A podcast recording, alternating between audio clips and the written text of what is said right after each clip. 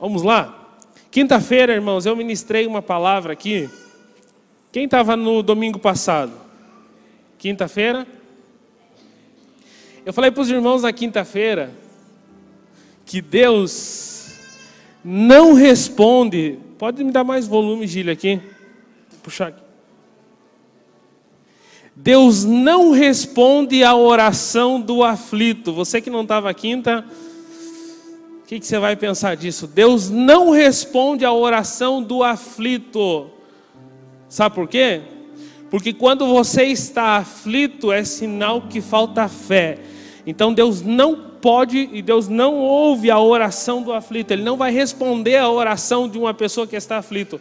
Porque quem está aflito lhe falta fé. Então, ou você tem fé e Deus ouve a tua oração e responde, ou você fica aflito e não tem as tuas orações respondidas.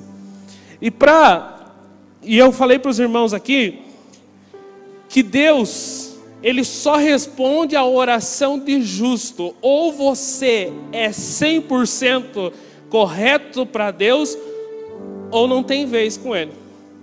Aí piorou tudo. Os irmãos na quinta-feira acho que ficaram preocupados. Ou você é 100% e Deus ouve a tua oração, você cumpre tudo que Deus pede, aí Deus vai ouvir a tua oração. Ou se você cumprir uma parte e não cumprir o restante, Deus não ouve a tua oração. E aí eu disse que Deus só ouve a oração do justo. Ele só pode ouvir a oração de quem é justo. Aí a Bíblia vai dizer em Eclesiastes que não há um só justo na terra. Acabei com a esperança do irmão de volta. Como assim, pastor? Não há um justo? A Bíblia diz que não há.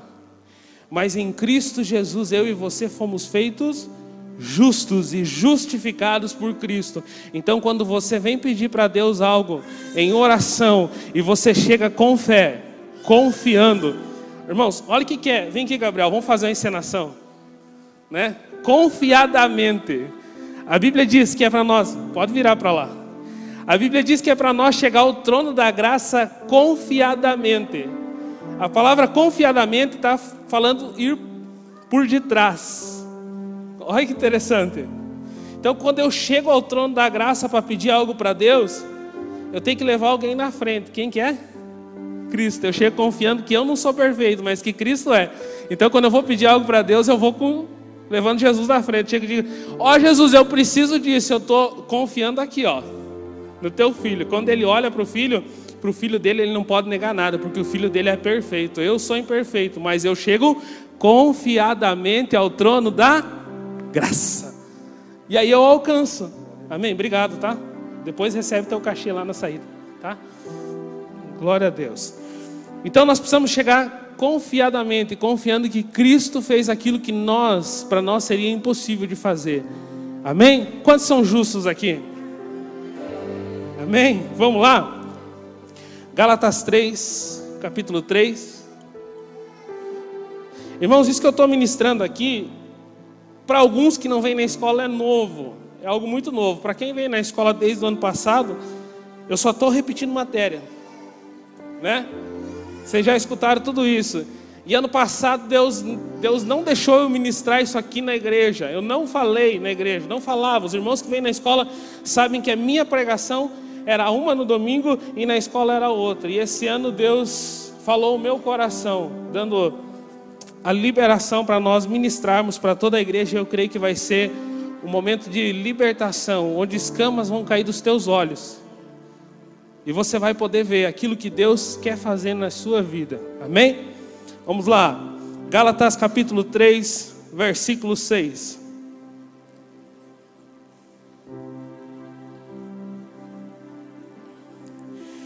É o caso de Abraão que creu em Deus e isso lhe foi imputado para justiça. Aqui ele vai falar a experiência de Abraão. Então Abraão ele também foi justificado assim como nós. Sabei, pois, que os que são da fé, que os da fé, que os da fé é que são filhos de Abraão. Ora, tendo a escritura previsto que Deus que justificaria pela fé os gentios, preanunciou o evangelho a Abraão. Em ti serão abençoados todos os povos, de modo que os que são da fé são abençoados como o crente Abraão. Todos quantos, pois, são, das, são da obra da lei, estão debaixo de maldição, porque está escrito: Maldito todo aquele que permanecer em todas as coisas escritas no livro da lei para praticá-las. E é evidente que, pela lei, ninguém é justificado diante de Deus. Olha que interessante esse versículo. Porque o justo viverá pela fé. Ora, a lei não procede de fé, mas aquele que observar os seus preceitos, por eles viverá. Então ele está dizendo assim, que olha, a lei, ela é totalmente o oposto da fé. Se você quiser viver pela lei e observar todos os seus preceitos, você vai viver. O que, que é isso? Quando você morrer, você vai ressuscitar. Se você guardar todos os mandamentos, conseguir guardar todos os preceitos, que são 613, não quebrar nenhum, você vai viver como Cristo Jesus. Ele morreu e ressuscitou, porque ele cumpriu os mandamentos. Cristo nos resgatou da maldição da lei. Então aqui, é, eu preciso que você entenda a palavra maldição. O seu significado é catara, que vai falar sobre ser falado ou falar em mal. A pastora Keila falou para as crianças aqui: um versículo que a gente conhece sempre, né? E, e, e muitas vezes usamos de forma errada para os nossos filhos. Dizemos assim: obediência gera bênção, desobediência gera. Então hoje o pastor Isaac ministrou uma palavra de manhã, e já aproveitando, eu sou grato a Deus pela vida dele, porque é, ele nos deu, me deu a oportunidade de estar ministrando aqui nessa noite, ele e a pastora Jussara. E ele falando sobre os filhos, né? E ele falou que quando vai chegando perto, o pessoal, meu Deus, estão chegando, né? Então o que, que é isso? Isso é uma maldição. Nós usamos para as crianças dizendo assim: obediência gera bênção, desobediência gera maldição. Mas nós pensamos em, quando falamos maldição, nós não entendemos o sentido da maldição. A maldição, essa palavra catar, está tá querendo nos dizer é, que a pessoa é mal falado. Então, se a criança é uma criança que não respeita as pessoas e não respeita o pai, quando essa criança chega, todo mundo diz: chegou, né? Então essa pessoa, essa criança acaba sendo uma criança que cai em maldição, ela é maldita pelas pessoas.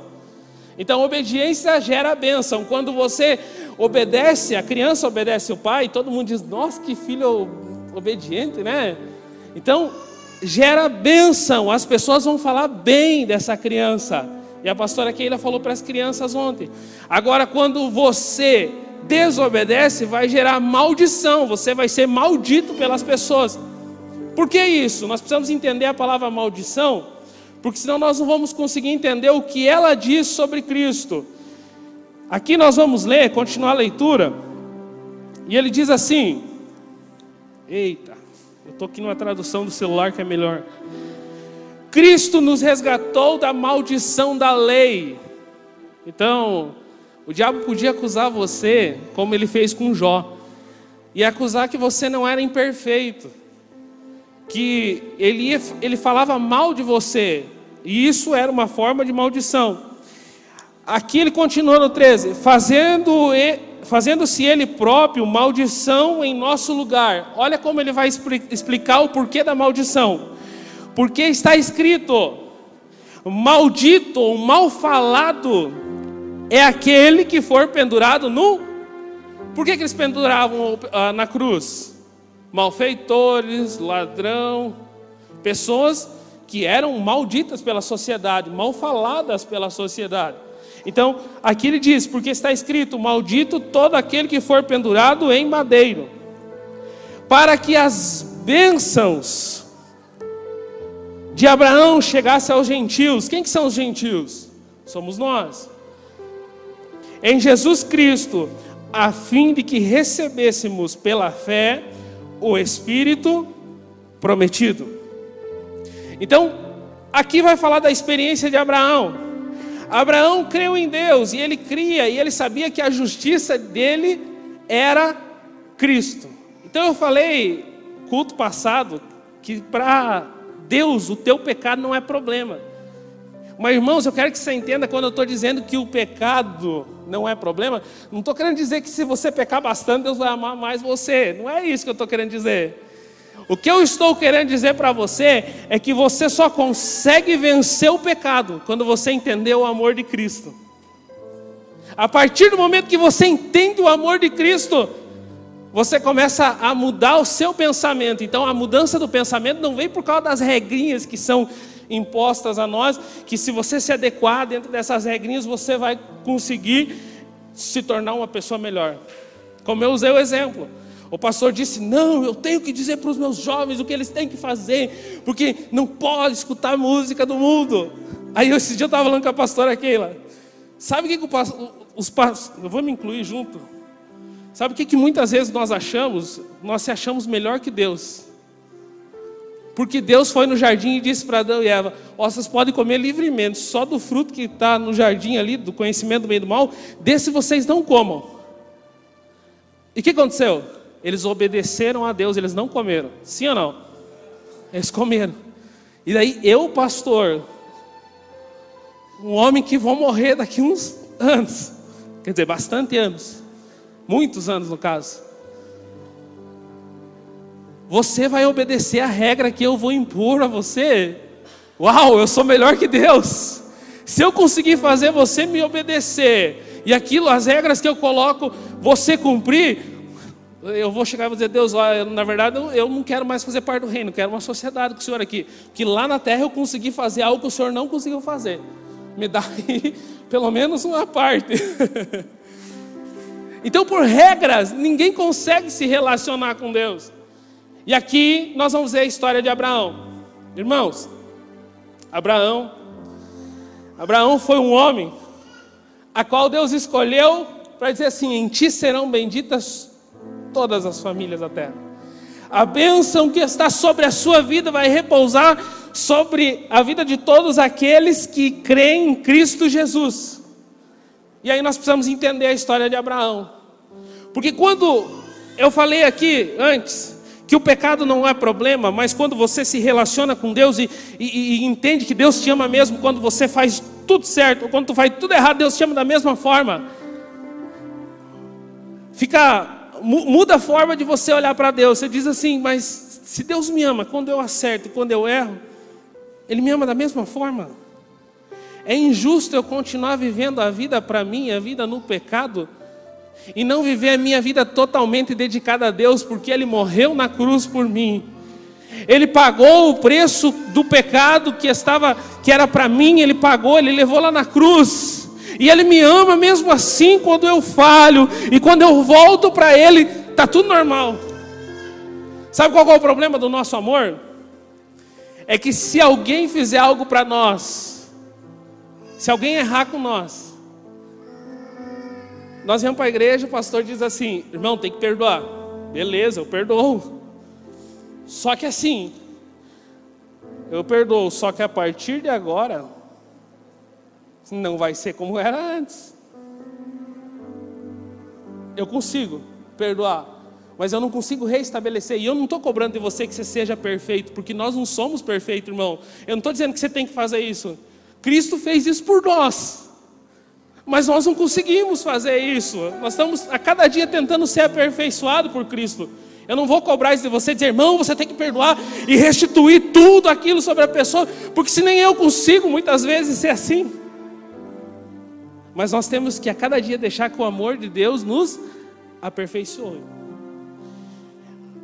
Usando um exemplo fora daqui, o pessoal chegou para Jesus e disse: Olha, pode haver separação? Moisés deu carta de divórcio. O que, que Jesus vai dizer? Ele deu carta de divórcio por causa da dureza do coração. No princípio não foi assim.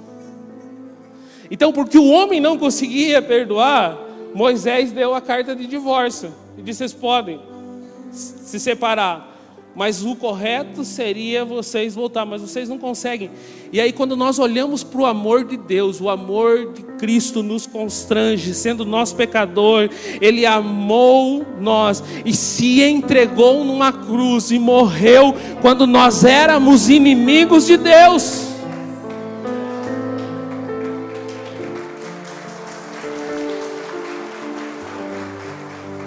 Ontem eu ministrei aqui para os jovens e, e não tinha muito tempo, eu falei assim: que amor é esse? Quando você entende esse amor, você, você fala: eu errei, eu falhei, fui eu que fiz tudo errado, eu voltei, ele me ama. Que amor é esse? Como eu devo corresponder a esse amor?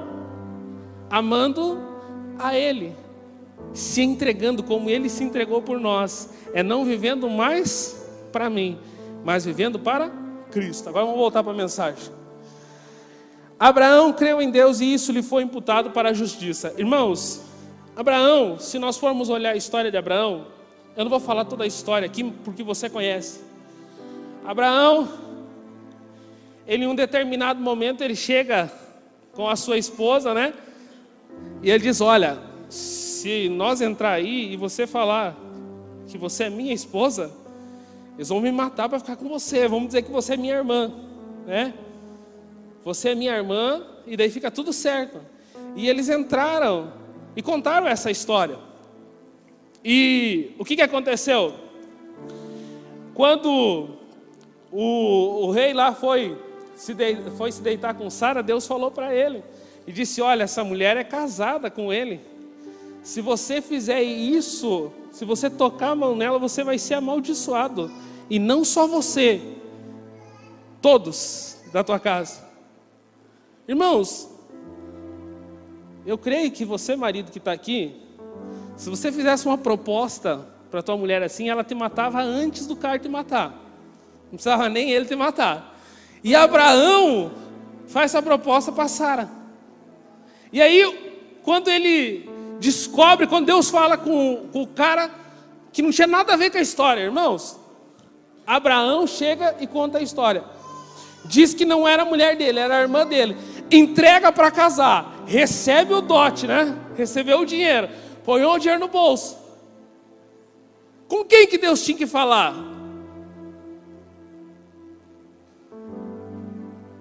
Não seria com Abraão?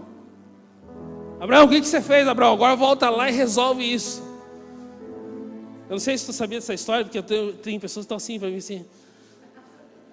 Eu estou com medo. Deus diz para ele: restitui a esposa, que essa mulher é a esposa dele. E ele chega, cara, você é louco, o que, você foi fazer? Você foi dar a tua mulher para mim, ó, você é casado com ela. E restituiu para Abraão e todos os seus bens. E aí, a gente vai ler a Bíblia e fica indignado com isso, porque Deus tinha que tratar com Abraão e não com, com o cara lá. Mas Deus vai lá com o cara e fala: diz, olha, isso que você está fazendo vai trazer maldição sobre a tua casa. E Abraão? Sabe o que eu quero dizer para você? Quando você crê em Jesus, até aquilo que você fez errado, até aquilo que serviria para ser maldição, porque você foi justificado em Cristo, Deus vai tornar a maldição em bênção sobre a sua vida. Abraão fez isso e Deus foi tratar com o cara. Por quê? Porque Abraão estava sendo justificado por Cristo, ele cria em Cristo. Abraão errou.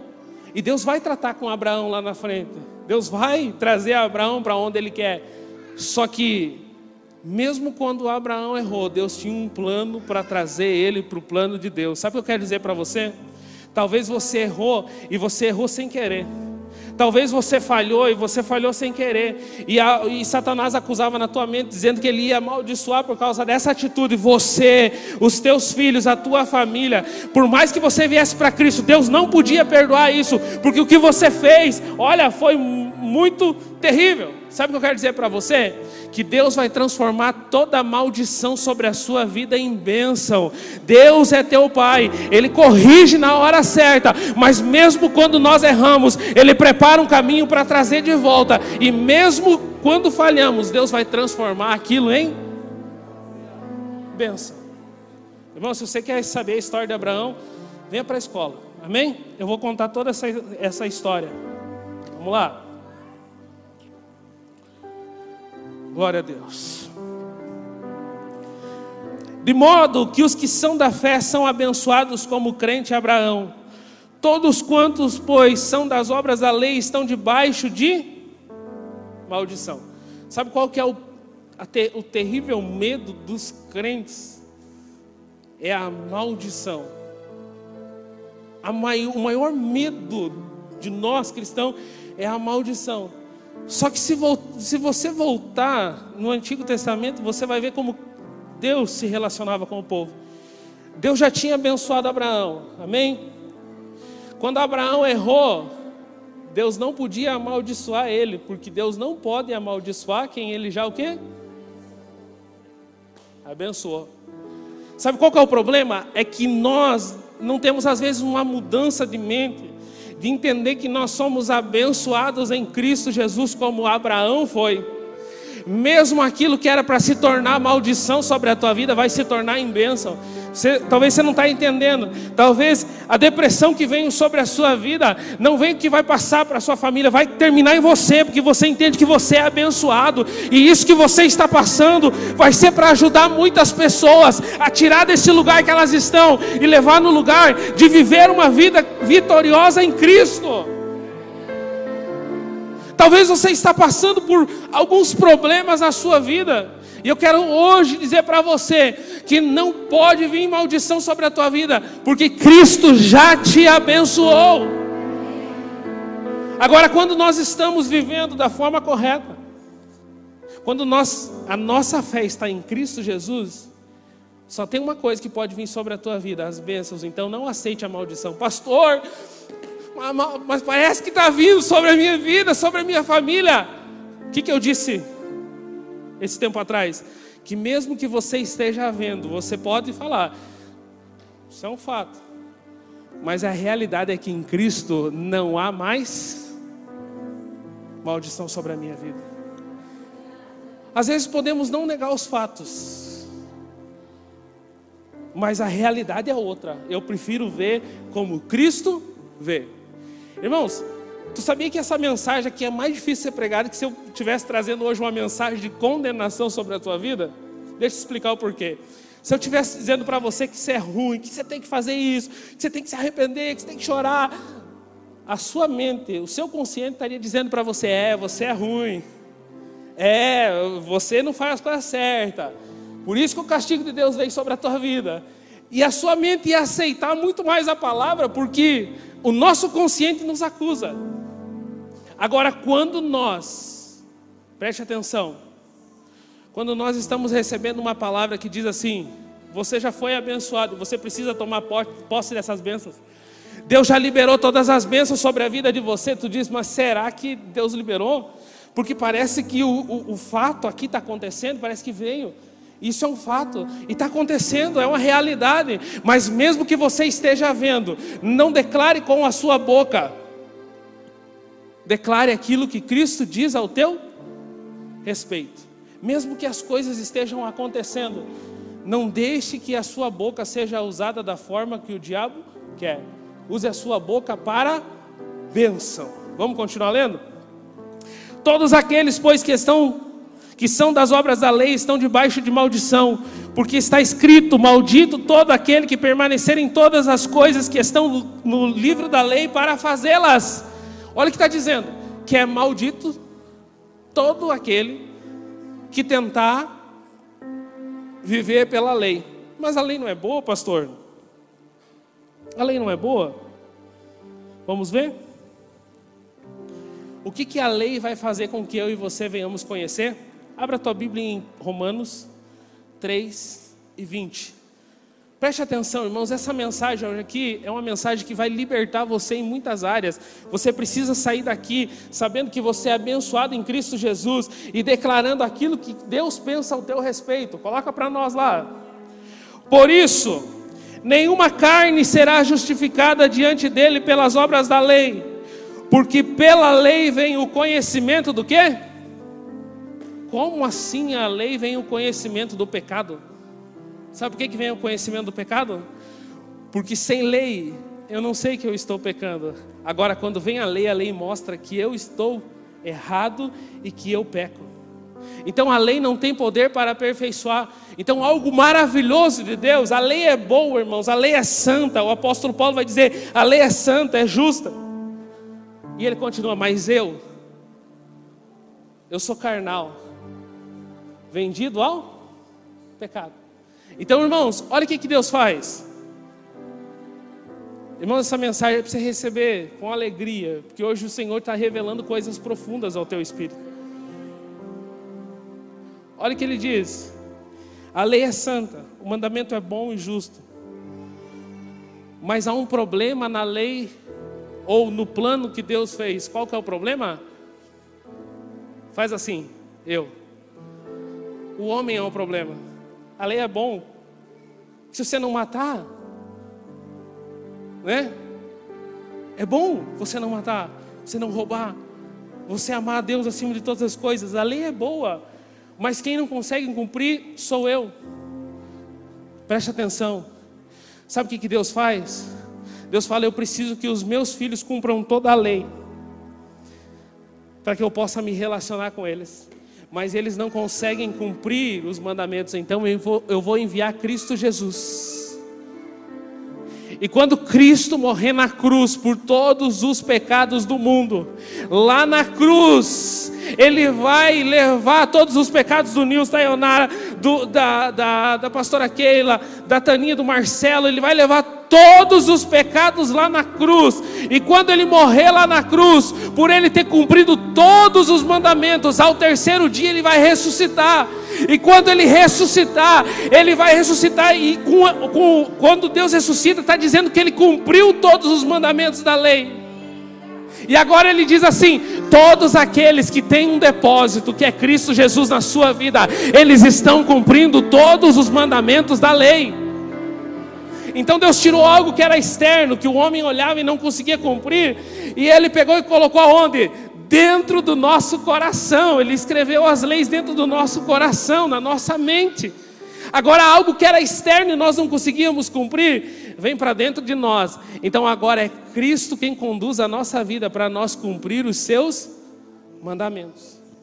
Por isso que quando você chega até Jesus, Ele olha para você e se não tiver essa oferta sobre a tua vida, Ele vai dizer que eu e você não somos aptos para viver uma vida com Deus e receber aquilo que Ele tem para nós. Agora, quando você chega com a oferta, lembra? Eu falei quinta-feira. Pastor Isaac nunca fez isso aqui. Se ele fizesse, hoje à noite escandalizava metade. A pessoa vinha trazer a oferta no templo. O que, que o sacerdote fazia? As pessoas diziam assim: pastor não pode olhar para quanto eu dou. O pastor tem que olhar para mim, que sou uma pessoa. É? O sacerdote ia trazer a oferta. O pastor, o, o sacerdote, ele estava lá no templo. Quando a pessoa chegava com a oferta, para quem que o sacerdote olhava? Como assim? Olhar para a pessoa, a pessoa vale mais que a sua oferta.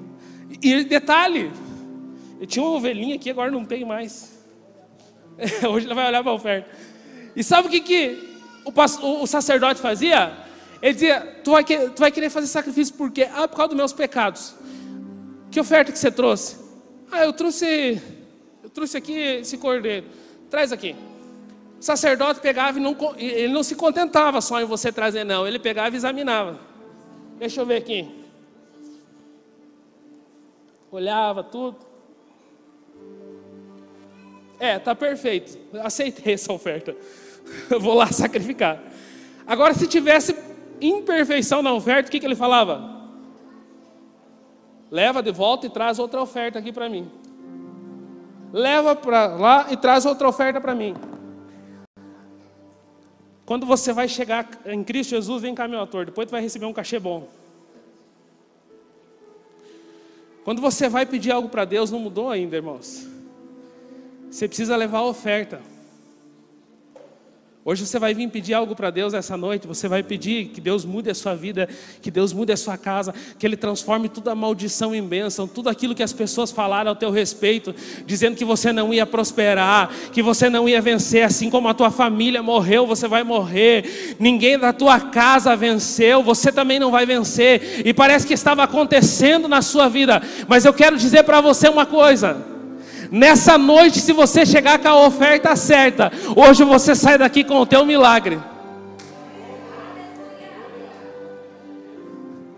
Se você chegar confiando em você, vai chegar aqui e vai dizer assim: Deus, eu exijo que você faça isso. Eu venho tudo culto, Deus. Eu dou oferta, eu dou dízimo, eu exijo que o Senhor faça isso. Deus vai dizer: não tem nada a ver contigo. Você quer se comportar assim comigo? Você precisa cumprir os 613 mandamentos, leis e preceitos. Vem cá. Quebrou algum na tua vida, no tempo que você vive? Provavelmente quebrou bastante, nem sabe qual mandamento que quebrou. Pois é, não posso te abençoar, porque se você quebrar um, quebrou todos. Se você cumprir 612, quebrou 613, invalidou 612. Agora existe uma forma que eu vou te ensinar hoje a chegar perante o trono da graça de Deus. Pastor, então quer dizer que eu não preciso fazer mais nada não. Não da forma que você fazia. Você precisa fazer porque você entendeu que Cristo te ama. Então, quando você devolve o seu dízimo, você está fazendo por amor, não por esperar algo em troca, porque você já sabe que Cristo já fez por você. Quando você vem para o culto, irmãos, tem pessoas que é um peso vir para o culto. Até você não entender o amor de Deus, vai ser um peso você vir para o culto. Agora, quando você entender que Cristo morreu na cruz por você, se alguém fazer uma. falar, vamos lá na igreja que eu vou falar, vou ler a Bíblia e vou morar, eu estou dentro, porque eu sei que Cristo me amou e eu quero me envolver com as coisas daquele que me resgatou da maldição.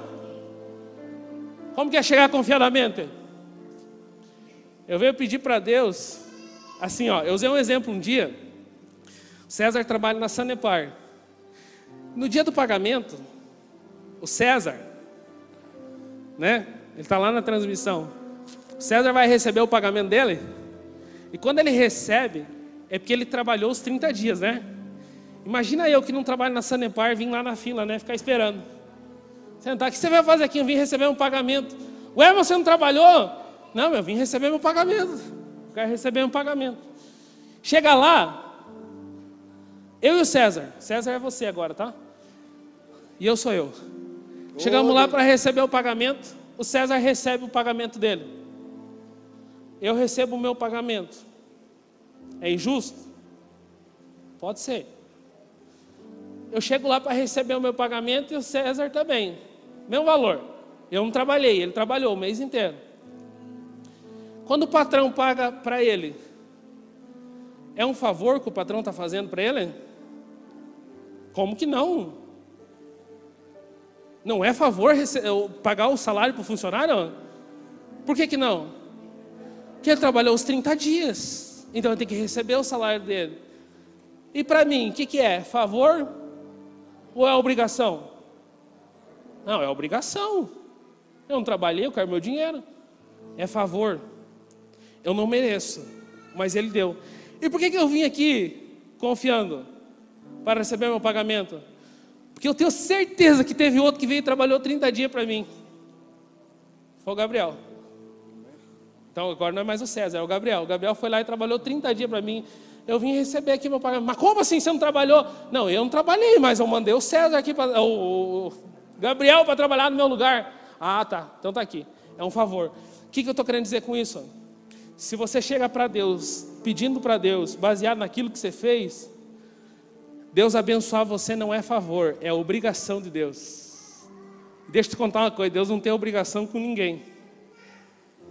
Que ninguém fez algo para Deus que possa merecer um pagamento. Mas agora, quando você chega, pedir algo para Deus, e agora aqui é Jesus, amém? Na verdade, eu tinha que pegar o João. Solta o cabelo, João, senta lá. Solta o cabelo, João. Vem cá. Solta o cabelo, isso aí. Dá a mão aqui, João. Jesus. E agora eu chego para pedir o meu pagamento. Eu brinco com eles. Ontem tinha um guitarrista também igual ele. Eu falei: Ó, oh, Jesus vem sempre aqui tocar guitarra. E aí, eu venho para receber o meu pagamento. Ou venho pedir algo para Deus. Você veio nessa noite pedir algo para Deus, amém? Eu sei que Deus pode curar, Deus pode mudar a tua vida, Deus pode te transformar, Deus pode fazer coisas grandes na sua vida. Mas você precisa pedir da forma certa. Hoje você vai chegar diante do trono de Deus e vai chegar e dizer assim: Deus, eu vim aqui para pedir. Mas eu chego confiado na fé em Cristo Jesus, que Ele trabalhou lá na cruz, o Cordeiro de Cristo foi perfeito, e lá na cruz o Senhor recebeu o seu Cordeiro, e se o Senhor recebeu o seu Cordeiro, eu quero a minha bênção. Mudou? Eu chego confiado em mim, eu chego confiadamente. E quando Deus olha e escuta a minha voz pedindo, Ele não está escutando a minha voz, Ele está escutando a voz do seu filho amado. Pode sentar lá, obrigado, tá? Depois recebe teu cachê. obrigado, Jesus. Ele está vendo o seu filho amado. E para o seu filho, ele não nega nada, porque ele foi o cordeiro perfeito. Eu quero convidar você para ficar de pé.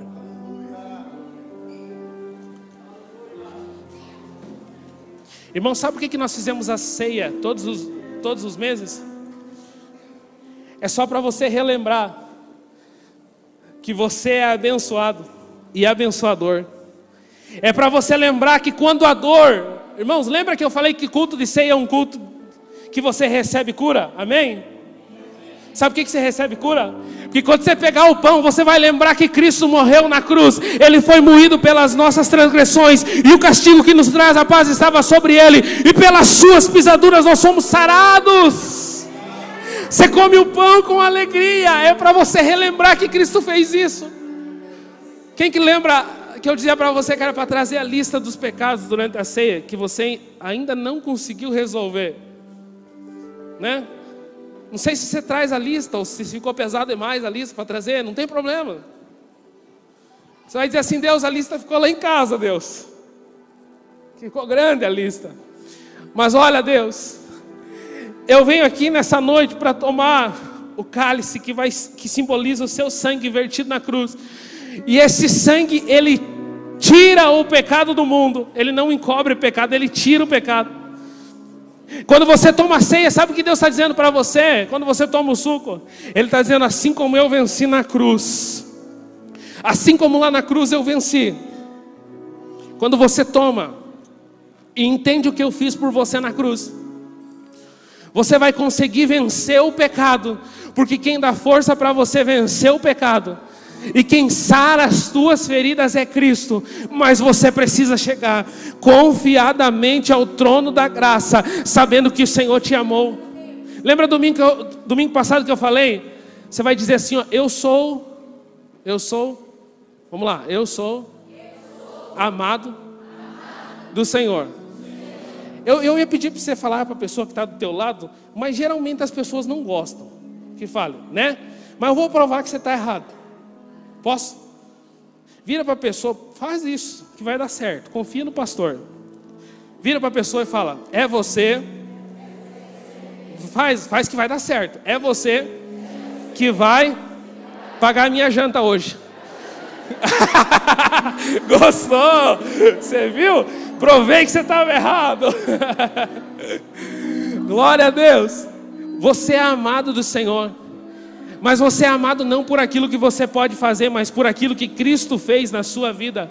Você é amado porque há uma oferta sobre a tua vida. E nessa noite você veio pedir algo para Deus. Mas talvez o inimigo soprou no, seu, no teu ouvido dizendo que você não pode receber isso, porque você é imperfeito. E é muito importante você entender que você é imperfeito. Porque quando você entende que você não é perfeito, você confia naquele que é perfeito. Cristo é perfeito. A oferta sobre a sua vida é perfeita. E eu quero convidar você para sair do teu lugar. Nós vamos orar sobre a tua vida. E você vai sair daqui sabendo que você é filho amado. Você não vai viver mais debaixo é, da lei, mas sim da graça, não com medo daquilo que pode dar errado, mas sabendo que Cristo já fez tudo para que tudo desse certo na sua vida. Saia do teu lugar e venha receber a oração. A equipe de intercessão vai orar por você. Vai ministrar as bênçãos de Deus sobre a tua vida, sobre a sua casa, sobre a sua família. Você que estava debaixo de acusação de Satanás. O Espírito Santo não te acusa, ele te convence do pecado. E se ele tem te convencido, saia do teu lugar e fala: Deus, eu quero entender esse amor. Que amor é esse? Oh Deus, queremos ser libertos, Pai. Queremos ser livres de toda condenação.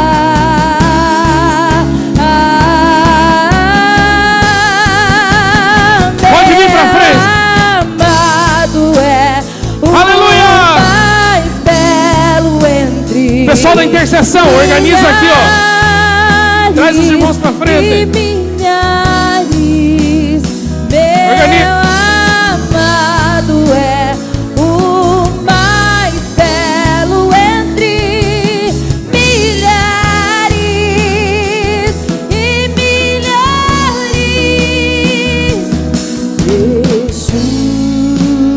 Seja livre de toda condenação. Seja livre de toda acusação. Quando o inimigo quiser te acusar, volta para o teu pai e fala: Meu pai, ele ama. O meu pai, ele entende, ele sabe que eu não sou perfeito, mas ele está me aperfeiçoando. Queremos se parecer contigo.